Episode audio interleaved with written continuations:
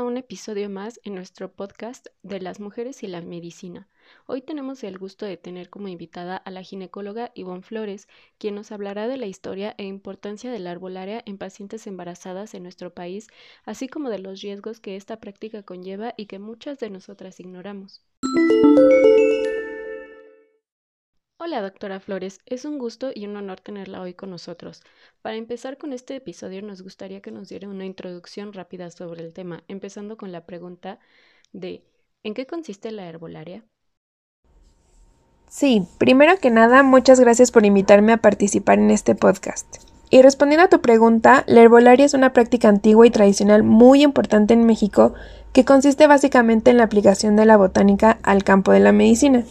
En otras palabras, es el uso de plantas medicinales con el propósito de curar enfermedades o molestias. Muchas gracias, doctora. ¿Podría decirnos hace cuánto empezó a usarse la herbolaria en nuestro país? Sí, en México la herbolaria surge desde la época prehispánica a raíz de las creencias que tenían en ese entonces. Durante este periodo, hablando específicamente de su uso en las mujeres gestantes, surge aquí la figura de la partera, las parterías tenían un papel muy importante dentro de la comunidad y utilizaban diversas hierbas para inducir abortos, tratar dolores del parto, calmar las náuseas, entre muchos otros usos.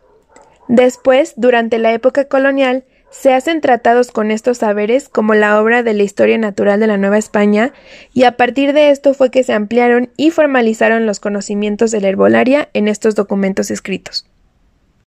Por lo que nos comenta y lo que he visto en mis familiares y conocidos, pensaría que la herbolaria es todavía una práctica muy común entre los mexicanos y mexicanas. ¿Hay alguna fuente que hable de qué tan frecuentes son estas prácticas en la actualidad? Sí, claro. Puedo decirte que la OMS estima que a nivel mundial un 80% de la población depende de remedios herbolarios tradicionales y que México es el segundo lugar a nivel mundial con la mayor cantidad de plantas medicinales registradas, por lo que podemos afirmar que actualmente estas prácticas siguen siendo muy utilizadas tanto en comunidades rurales como en contextos urbanos en nuestro país. Y es justamente por esto que es un área de mucha importancia e interés para nosotros los médicos. Qué interesante todo esto que nos cuenta. Ahora tengo otra pregunta. Hablando ya específicamente sobre su práctica en el embarazo, ¿qué tan benéfico es el uso de hierbas y plantas medicinales en mujeres embarazadas? Mira, desafortunadamente falta todavía mucha información respecto al tema. Sin embargo, empiezan a haber algunos estudios. En México se han investigado 133 plantas medicinales de uso popular. 52 de estas cuentan con algún tipo de evaluación genotóxica y de estas 52 se vio que 29 dieron una respuesta positiva a genotoxicidad. Perdón por interrumpirla, doctora, pero ¿podría explicarnos qué es la genotoxicidad y por qué se debería preocupar las mujeres embarazadas?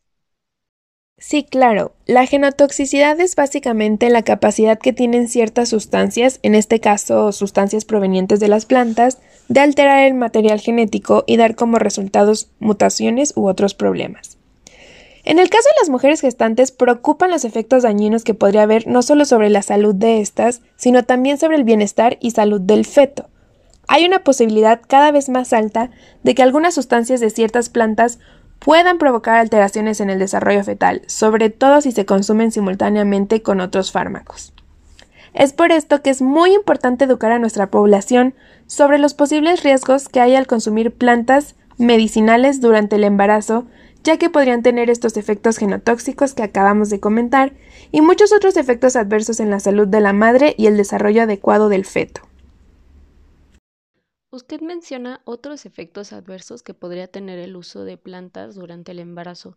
¿Nos podría hablar un poco más acerca de estos?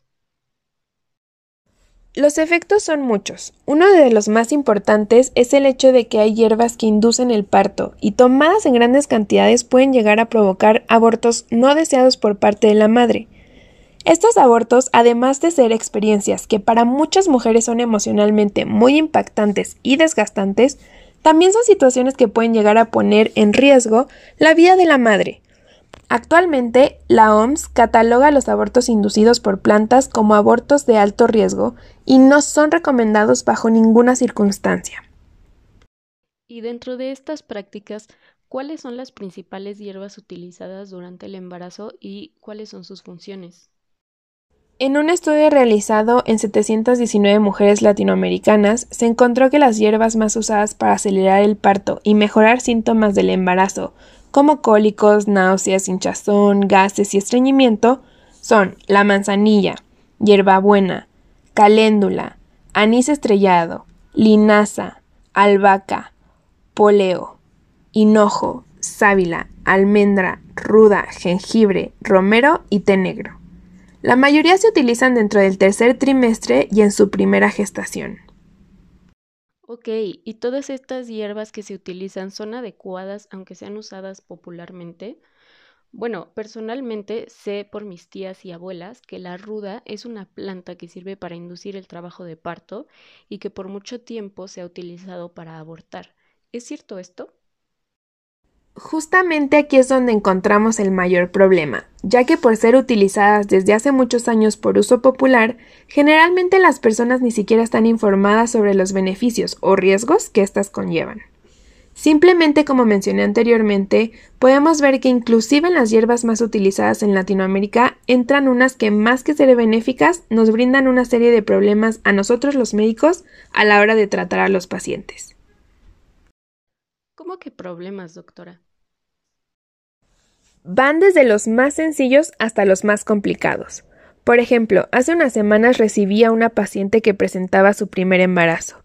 A la hora de interrogarla, ella me comentó que su suegra le había recomendado tomar un té de hierbas para estimular la matriz y prepararla para el parto. Ella, al ser inexperta y por consejo cercano, comenzó a tomarlo desde hace unas semanas sin consultarlo con su médico.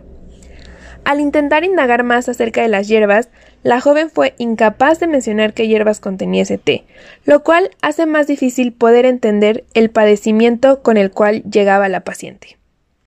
¿Qué tan grave puede llegar a ser el padecimiento? Pues esta paciente llegó con dolor de cabeza constante, veía destellos de luces blancas y sentía zumbidos en los oídos. Además de esto, aparentaba estar muy cansada y referir dolor en la boca del estómago acompañada de náuseas y vómito. Lo que más nos llama la atención es que acudió al médico hasta después de presentar sangrado transvaginal y calambres en la zona inferior del vientre. ¿Y todo esto se deriva del té? No precisamente, pero a esto debemos sumar que la paciente presenta factores de riesgo y datos de alarma para sospechar que presenta un padecimiento de alto interés médico como lo es la preeclampsia, además de lo ya mencionado sobre las hierbas utilizadas en el embarazo. Vaya, qué interesante. Nunca pensé que algo tan común pudiera causarnos tanto daño. Creo que es parte mm, de que todos nosotros nos informemos antes de tomar cualquier cosa por recomendación, ya sean familiares o amigos. La salud es algo con lo que no debemos de jugar. No puedo decirlo mejor, solo me queda recomendarles que antes de consumir cualquier terapia deben de consultarlo con un profesional de la salud que tenga los conocimientos adecuados sobre el tema y que no solo sea por conocimiento popular. La salud empieza por cada uno de nosotros.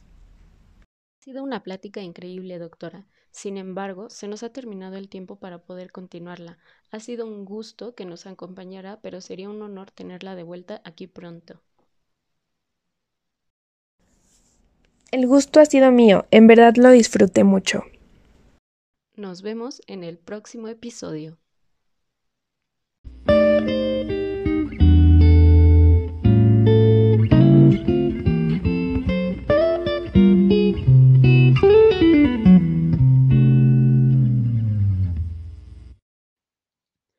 Bueno, muchas gracias por escucharnos en este capítulo. La próxima hablaremos sobre síndrome de ovario poliquístico. Nos vemos en el siguiente episodio.